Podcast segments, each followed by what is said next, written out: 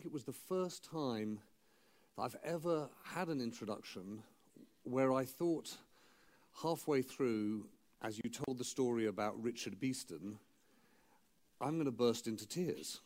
I'm actually going to go on stage and I'm already crying um, uh, at a speech that I'm not giving but that you're introducing. Um, so thank you, uh, Dean Cara, thank you very much. Thank you, uh, Director, thank you to the University of Navarra uh, for all of those uh, in Pamplona. Hi. We're all going to be working for you one day, so remember us. Uh, we're, we're, we're fans of yours. And um, to the uh, to the Rafael del Pino uh, Foundation, thank you so much for uh, hosting me and all of us tonight. Um, I once uh, came out of a speech. It was a British politician's speech, and we got together with the main journalists, the leader writers of the Times, and we were having an argument about what the speech was about. What was it, what was it really about? And uh, one of the leader writers said to me he thought it was about an hour. Um, and I know that sometimes when it's, you look back at a speech, you say, What was it about? You say it was about an hour. I, I, I'm going to try and speak for about 40 minutes, and then I hope that we will be able to have uh, really as open uh, a conversation as possible. Um, uh, I love the, the theme and the spirit uh, of this endeavor by the University of Navarra, the idea that we should be open and discussing the future of journalism, the future of media, uh, and the future of the society we live in. Um, so, with that, I'm going to start uh, the speech. Like all good journalists, um, I started with a question and then changed it. Uh, so, I tweaked, I hope, if you don't mind, from a title that was uh, The Future of uh, Freedom of Expression or Freedom of Expression in the Internet Age to something more cryptic The Valley and the Hill Technology, Democracy, and the Future of Free Expression. In 1984, a good place, I hope you'll agree, to start a discussion on the future of freedom of expression, Apple Computer ran an ad on Super Bowl Sunday. Um, years later, as many of you who know it will attest, people still, still talk about it. But in case you haven't seen it, let's start just by taking a look at it. I hope Jose can run it. Today we celebrate the first glorious anniversary of the information purification directives. Created, for the first time in all history, a garden of pure ideology, where each worker may bloom, secure from the pests a contradictory thoughts. Unification of thoughts is more powerful a weapon than any fleet or army on earth. We are one people, with one will, one resolve, one cause. Our enemies shall talk themselves to death, and we will bury them with their own confusion. We shall prevail. On January 24th, Apple Computer will introduce Macintosh. And you'll see why 1984 won't be like 1984. The personal computer promised freedom. Not just liberation from the computer systems of IBM, but untold possibilities of personal expression. Tonight, I'd like to talk about what that freedom looks like now. Because it's obvious that the freedom of expression we've got isn't exactly what was advertised. We have, if you like, human zombies who've been unleashed from the mainframe but now lashed to their mobile phones. And the internet age is proving to be like other revolutions, morally messy. Like no other revolution, it has empowered the individual. It's hastened the exchange of ideas. It's accelerated our capacity to fix problems and improve lives. But very much contrary to expectations, it has not just redistributed power, it has concentrated it in very few hands. And increasingly, it appears that we have been emancipated from industrial drudgery only to find ourselves in a digital dystopia. Truth, mental health, neighborliness, democracy, all struggling to cope with the challenges posed by what's happening on the small screen. The question before us is what are we going to do about it? How are we going to make the internet work for society? And the truth is, we're struggling to answer that question. And what's more worrying still is that's the easy question. This question has two parts. The first part is making the digital media work for us. The harder part, the second part, is going to be making artificial intelligence work for us.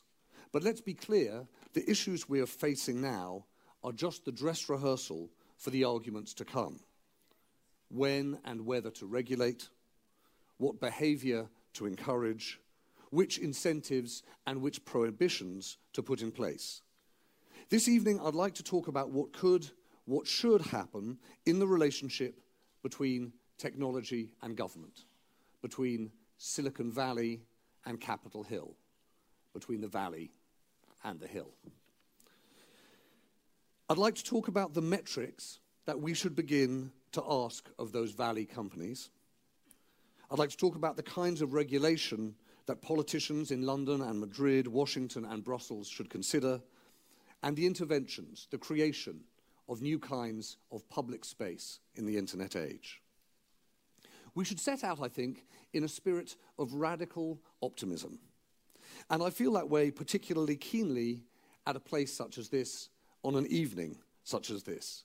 It is an exceptional honor to be a guest of the University of Navarra which has had such a long and meaningful commitment to journalism and the modern communications industry, a place that I have to say I'm rather intimidated by, has quite such an illustrious roll call of journalists to its name.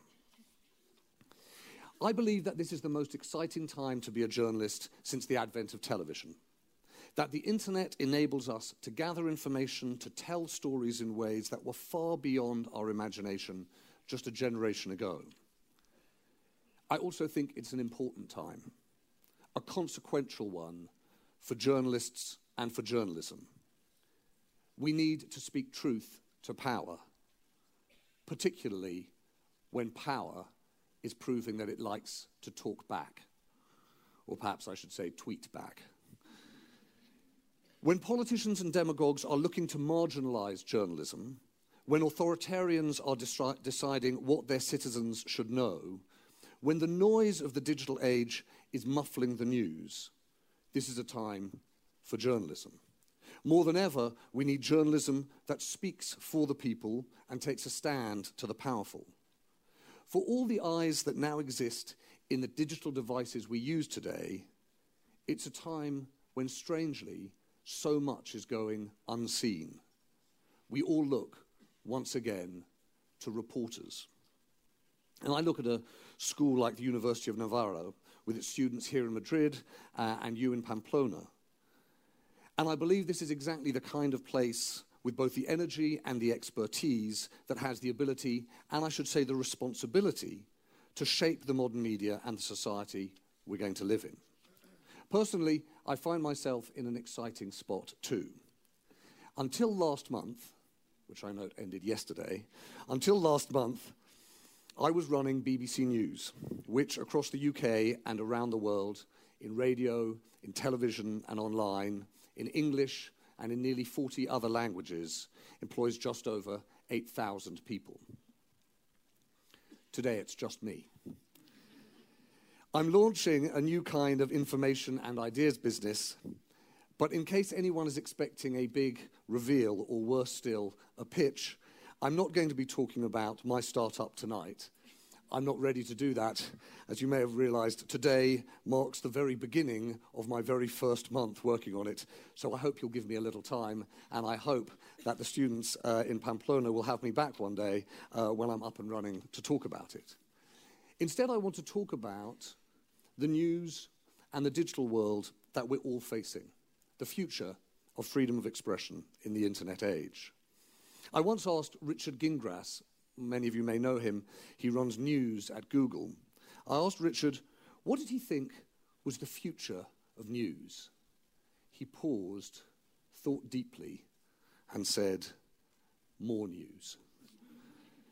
And indeed, the future of free expression is more free expression. The unstoppable fact of my working life has just been that there's more and more and more stuff.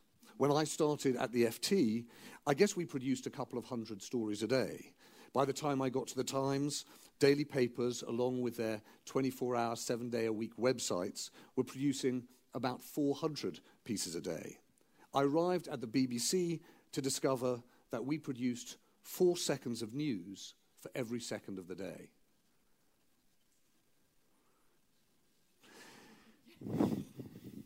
And it turns out we were only barely competing. Look at the volume that we're competing with now. The numbers I'm going to quote now are a little out of date, but they give you a sense of what's happening in our times. Every minute on Facebook, there are 510,000 comments posted, 293,000 statuses updated, and 136,000 photos uploaded. On Instagram, for example, there are 95 million photographs and videos shared every day. Before we go any further, I'd just like to say that the vast majority, the vast majority of this is for the good. Technology is a force for love. It's no accident that this is the greatest period in human history for love. It's easier to love who you want, to share photos and messages of people you love, to be comforted by others in grief or loss, to find the things you cherish, all thanks to these powers of technology. Technology is a force for joy. Life's funnier. We wouldn't have had the mashups of Donald Trump lip reading. You wouldn't have had some crazy lady in a car park wearing a Chewbacca mask laughing hilariously. You wouldn't have had a little boy sitting in a car telling a monkey on the roof where he thought the monkey on the roof should go. You wouldn't have had the wonderful moment at lunchtime one day on the BBC News, a sage, no doubt wise pundit talking about the future of the Korean Peninsula, only to be interrupted by his kids and then his wife trying to salvage a live moment of television. And all his professionalism brought us to this day no greater wisdom about the Korean Peninsula, but we laughed. Until the internet, we didn't know that cats could skateboard, and now we know that they're unfeasibly good at it. Technology is a force for justice. The exchange of information, the empowerment of the individual and the, uh, of the individual author is tackling injustice more than any one newsroom ever did. Think of Black Lives Matter. Think of Me Too. Think of I Paid a Bribe. How easy might it have been to dismiss, underestimate, or entirely ignore the abuse of power had it not been for the power of free expression in the internet age. And technology is undoubtedly, undoubtedly a force for progress. Tom Friedman, the New York Times columnist, I think brilliantly charts the achievements of this age of accelerations. We have witnessed in these last 50 years the most successful period in the history of our species. Life expectancy up, literacy up, infant and maternal mortality down, death in conflict hugely down. And indeed, it is worth putting things in some historical context. If you listen to the Yale historian, Tim Snyder, he makes the point that innovations in the media have always been accompanied by great ruptures in society, often very bloody ones. We think of the newspaper as a genteel, even pacifying form of media, but the advent of the printing press was followed by 150 years of religious war in Europe. Likewise, we think of the radio as a soothing presence, but it was the medium of fascism and communism, the medium that Hitler and Stalin used to impose control and murder millions. By contrast, the internet's disruptions have been sweeping, but so far not bloody. But as we know, the internet age is wreaking its own kind of havoc. I'm just going to have a go, if I may, at listing the charges that are now leveled at the giants of Silicon Valley facilitation of hate speech and terrorism, enabling child pornography and paedophile rings, screen addiction, anxiety, inadequacy, online bullying, and chronic mental health problems, shielding criminality and corruption by defending encryption, and yet all the while plundering privacy by gathering personal data, fostering division through filter bubbles, stoking communalism, fueling polarization, destroying jobs ranging from drivers to reporters to the many millions more to come, draining confidence that democracy can operate in the digital age, increasing political manipulation through psycho-profiling of users, hollowing out political debate by diminishing it to tweets and gifs, damaging public discourse, avoiding billions in tax, thereby not helping to pay for the huge public policy problems they're creating, and, con and concentrating fortunes in the hands of the few, while depriving jobs for many and investing in the artificial intelligence and robots that may eventually run all of our lives. I didn't have time this evening for the long list, I just went for the short one. And for some years now, I've been fascinated by the large and growing gap between the valley and the hill, between technology companies and the state. But I think when you consider that list, and when you listen to what's happening in our public spaces and, uh, and in the corridors of political power, it seems to me that this is now changing. The techlash has begun. Politicians who until recently have feted the tech giants have started to turn. The media is, to a greater or lesser extent, on the warpath. Even the most senior people at companies like Facebook, Salesforce, Uber, and Alphabet, they'll tell you that a wave of regulation is coming. And my friend Benji Vaughan, who's the founder in London of a community platform service called Disciple Media, he says 2018 is a year when things change. He thinks 2018 will be the year of peak platform. Consumer concern, disruptive competitors, and political activism will all begin to pile on the pressure. So I'd like to consider how best to reset the relationship between digital media and society on just one of those fronts, as it concerns free speech. I'd like to point out that in the list that I gave, I didn't include fake news. I don't think that serious people should spend too much time worrying about fake news. And I certainly don't think we should spend too much time using the term. Fake news has a very specific meaning to my mind. It means publishing deliberately false stories in order to get eyeballs, either for financial gain or for political gain. So the classic, to my mind, is Pope endorses Donald Trump. It's the archetype. It's wrong, but it gets a huge amount of traffic. And I think that that, fake news, by that definition, is similar to spam. Spam in the early days of email. It's a wrinkle. It's a problem, but it is a fixable one. There are much more serious dangers, I believe, that lurk in the news itself. Junk news, news that's hurried, thin, deliberately shrill, lazily misleading, or repetitive news, the swathes of coverage given to the same people, same stories, at the expense of the stories that go untold, the issues that go unreported, the ideas that go unexplored, or just simply too much news, the simple volume of stuff that's coming at us every minute of the day. The result is that often the news industry, for all its effort and yes, truly excellent work, often it can't see the wood for the trees. And at the heart of the problem is that newsrooms themselves are samey. The people are similar. The business models are similar, if not the same. The service to customers is similar. Newsrooms still mostly operate like a concert, with someone playing to people sitting in an audience. But the internet means that news must much more resemble a music festival where the performers and the people together make it. In short, we're going to need to open up.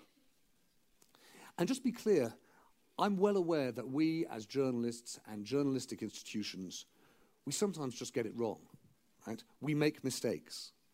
And it's also the case that we're often not told the whole truth.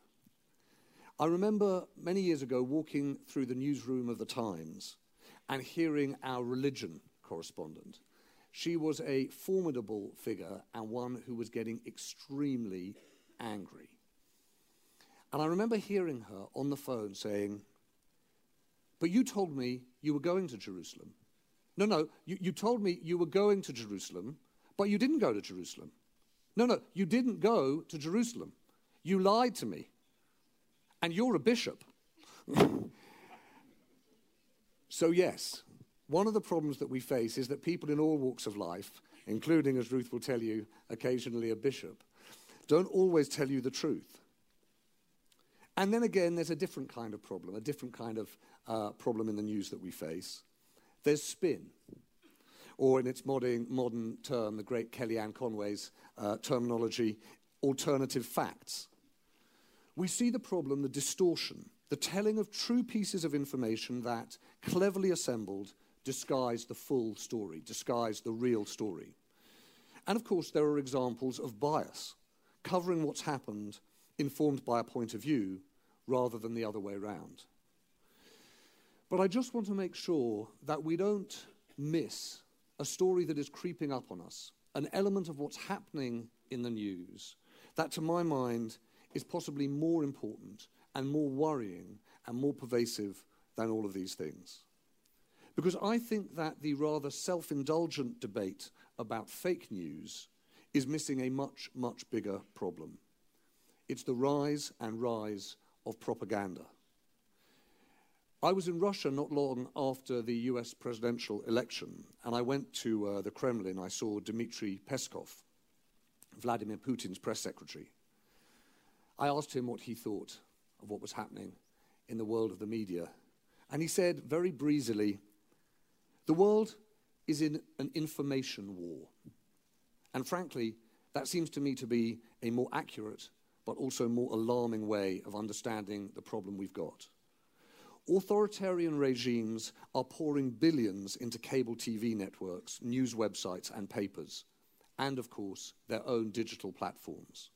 If you look at last month's Freedom House numbers, they show how markedly democracy around the world is in retreat. And in large parts of the world, the problem of the information age is not too little state intervention, it's too much. There's, in fact, I think, an oddly reinforcing dynamic at work. Authoritarian regimes are keeping technology and media companies on a tight leash. They're saying quite openly, we're doing this because we don't want the chaos. We don't want the information free for all of today's liberal democracies. Look at what's happening in the West. Meanwhile, those in the West are saying, we can't take on the tech companies. We can't interfere with the digital media space. They're appalled by the modern media totalitarianism that's on the rise in one party states and the pseudo democracies.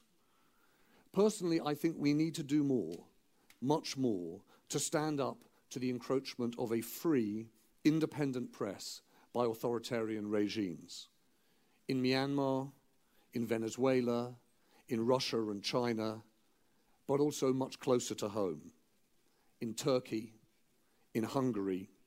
And I think it's the job of European journalists and governments, whether inside the European Union, outside it, or indeed leaving, it's the job of all of us to call out the erosion of a free press in countries that are members of the EU. Press freedom is one of the founding principles of the European Union. Its members should be fined or expelled if they do not uphold it. But what are we going to do about the problems that are more pervasive and, if you like, less clear cut? What about the digital damage that is being done to faith in free speech in open societies? What should we do in our own democracies? The answer is that I don't know. I'm sorry to have come quite so far to tell you that I don't know the answer to this problem. But one of the things that strikes me about modern journalism is that we don't say often enough that we don't know. In fact, not knowing is the beginning of the great journalistic endeavor. And we live in this age where there's a tendency to overclaim. So I'd like to be honest and start by saying this is a really difficult problem, and I think it's going to need a lot of work. And I think that people, not just us journalists, but technologists, politicians, workers, parents, young people, we're all going to need to think these issues through together. Personally, my approach is to start thinking about it in three ways. The first is to rethink the, the incentives, the metrics for the big Silicon Valley companies. It's what I think of as step one. It's the softly, softly approach. We need to go to the tech companies and ask them to start measuring their outcomes. I've got to say, I think it's in their interests to do this, because if they don't, heavier handed regulation is coming their way. And frankly, if they don't, they're going to keep on being defined by others rather than themselves. Often the tech companies complain that their work, the digital contributions they're making to society, are not recognized in the GDP numbers. And they may well be right. But if we're going to change the behavior of some of the biggest companies in the world, the most constructive way of doing that is to reset their incentives. So, what do I mean by that? What would public interest measurements for technology, technology and digital media look like?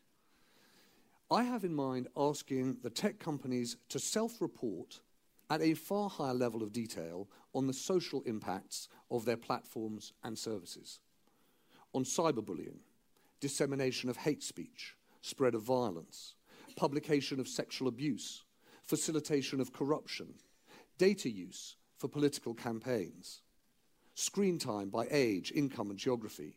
The platforms themselves should be collecting this information and making it public. As I see it, as I see it, if we could do this, if we could do this, we could create a race for responsibility. It's easy to be cynical it's easy and indeed fashionable to give the likes of Facebook a good kicking. And after all, the model for platforms like Facebook has been the optimization of engagement. What a brilliant phrase. The optimization of engagement, which to you and me means get everyone on Facebook and keep them there. But last month, Facebook signaled what could be a really profound change, a move to optimize meaningful engagement. Right? Now, of course, this could just be a piece of political positioning. But I wouldn't underestimate Mark Zuckerberg. And when you listen to what he has to say, what their ambitions are for 2018, they do look markedly different.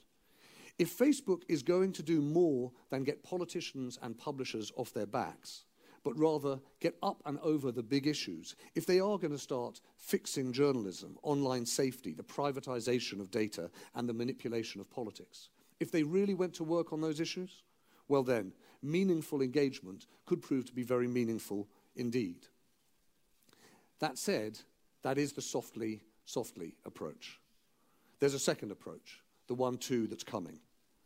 It's the one that we call regulation.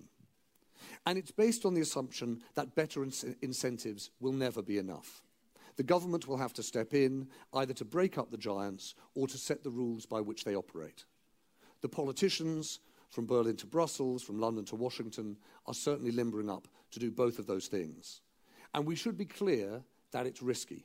Regulators will often fix a problem of the past at the expense of the possibilities of the future, particularly when it comes to businesses they don't or can't, I say they don't, we don't or can't fully understand.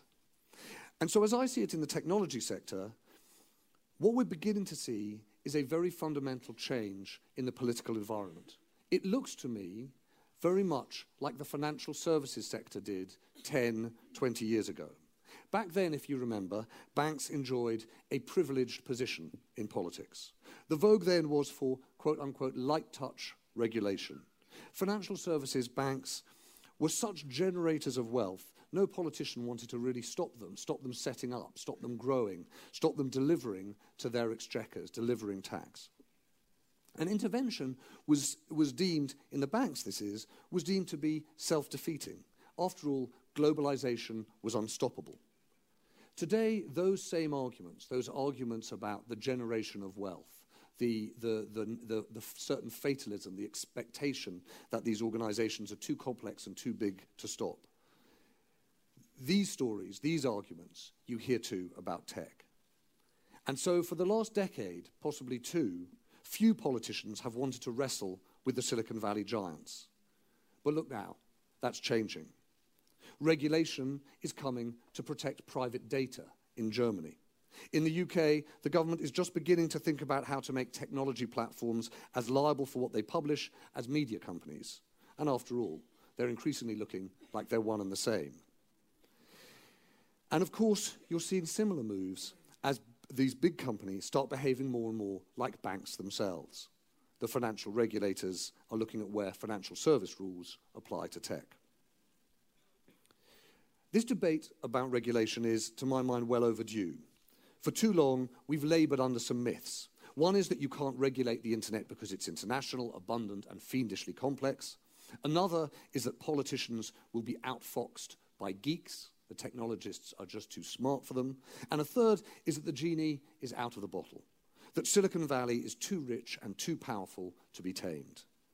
This laissez faire fatalism flies in the face of what we're seeing in China, Turkey, Russia. Let's not underestimate the power of the state. If it wants companies to behave in the public interest, it can. And indeed, it can go one further. It can create or help foster new kinds of public spaces on the internet. It can support its own interventions. And this is the third approach I'd like to just touch on. In 1922, the BBC was created in no small part because the British government feared the prospect of a technology as powerful as broadcasting being controlled by newspaper barons. With a motto that nation shall speak peace unto nation and a mission to inform, educate, and entertain, the BBC has created the template for public service broadcasting. It has always aspired to quality, to give the best of everything to everyone. And unlike some of its cousins in Europe, its funding model has always been separate from the tax system, and its independence, its independence has been fiercely guarded. It serves the public, not the government. It answers to its audiences, not the politicians. And today, the UK is, in my view, extremely lucky to have a BBC that creates a public space in the digital world that is defined by those same public purposes responsible journalism, distinctive entertainment, lifelong learning, and a shared experience of the great moments in national life. In my view, we are going to need more, not less, of this in the internet age. It's the next generation, if you like, of public service broadcasting. Let's call it public service networking. Places that are safe for children. Services that guarantee that our data is safe from political or commercial exploitation. Room to share ideas, learn new skills places that reinforce a sense of community, town squares where the debate is civil, accurate, and I say again, independent. If the BBC had never been created, then today we would be standing here and discussing the invention of the BDC, the British Digital Corporation, to deliver public, to, to, deli- to make public those ends by digital means. In the UK, my view is that more resources, therefore, not less, should be made, available to the BBC to do just this. There was a time a few years ago when politicians suggested that the BBC had overreached online, up against Facebook, Google, Netflix, and Apple. To my mind, the risk is that public service providers like the BBC end up with an impoverished offering, not imperial ambition. And if people want public spaces that are safe, there are two ways that public service networking can happen. Either governments can introduce license fees or tech levies to fund free expression in the internet, or the giants themselves will set aside substantial funds to create such public spaces with clear social purposes and solid independence guarantees. These problems are not easy ones, as I said. And one of the things I've come to recognize about us as a group, we journalists, is that among our many foibles, among our many shortcomings, one of them is that we prefer stories that we understand but aren't important to ones that we don't understand but are. And I'd just like to point to a particular story, one that's unfolding right now, that seems to me to exemplify the complexity but also the urgency of the problem we've got. In 1984, in fact, not so many months after that Apple computer ad first aired, Pavel Durov was born in Leningrad. And today, Pavel Durov is at the center of an amazing story. A story that is, in many ways, indecipherable. It is, to my mind, a modern morality tale.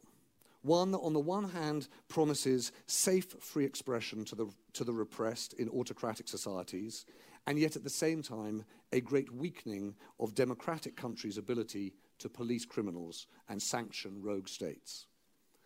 As many of you will know, Mr. Durov created a Russian equivalent of Facebook, VKontakte, only to have it taken off his hands by, let's call them the friends of Mr. Putin. He moved to Dubai and he set up an encrypted messaging service called Telegram. Telegram, many of you will know, is now the communications medium of choice for tens of millions of Iranians who, without it, wouldn't feel safe speaking their minds. Now, Mr. Durov is planning an ICO, an initial coin offering. What he wants to do is see tech investors, as they surely are, race to sign up to buy his cryptocurrency. So, what happens next? We're going to see an encrypted messaging service matched with an anonymous currency.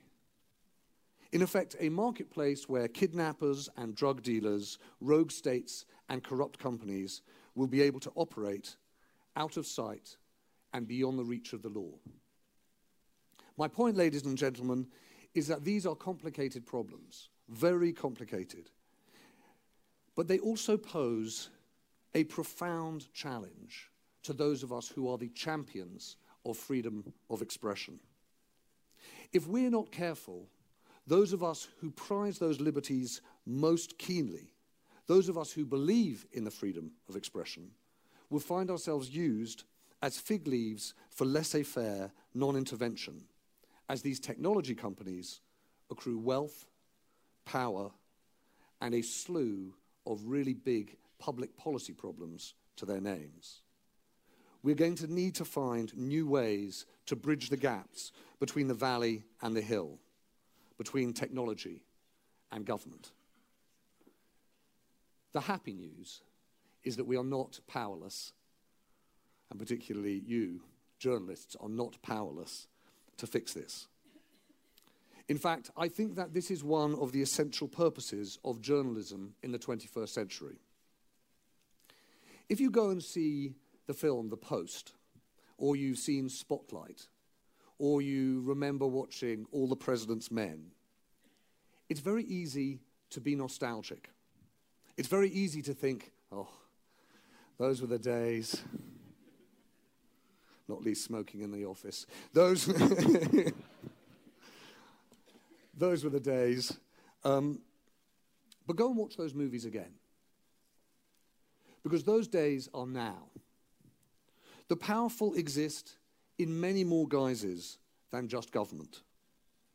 The big five forces reshaping our times technology, longevity, globalization, identity, and the environment. These big five forces require journalists to reveal what's being done to us and quite often what's being done in our name. And today, you, the coming generation of writers and editors, radio reporters and filmmakers, data scientists and designers, the citizens born in the internet age, you have the means to organize for change. You have the networks to find out the truth. And you have the ability to do the journalism that informs a future that works for us. To coin a phrase, good night and good luck. Thank you very much.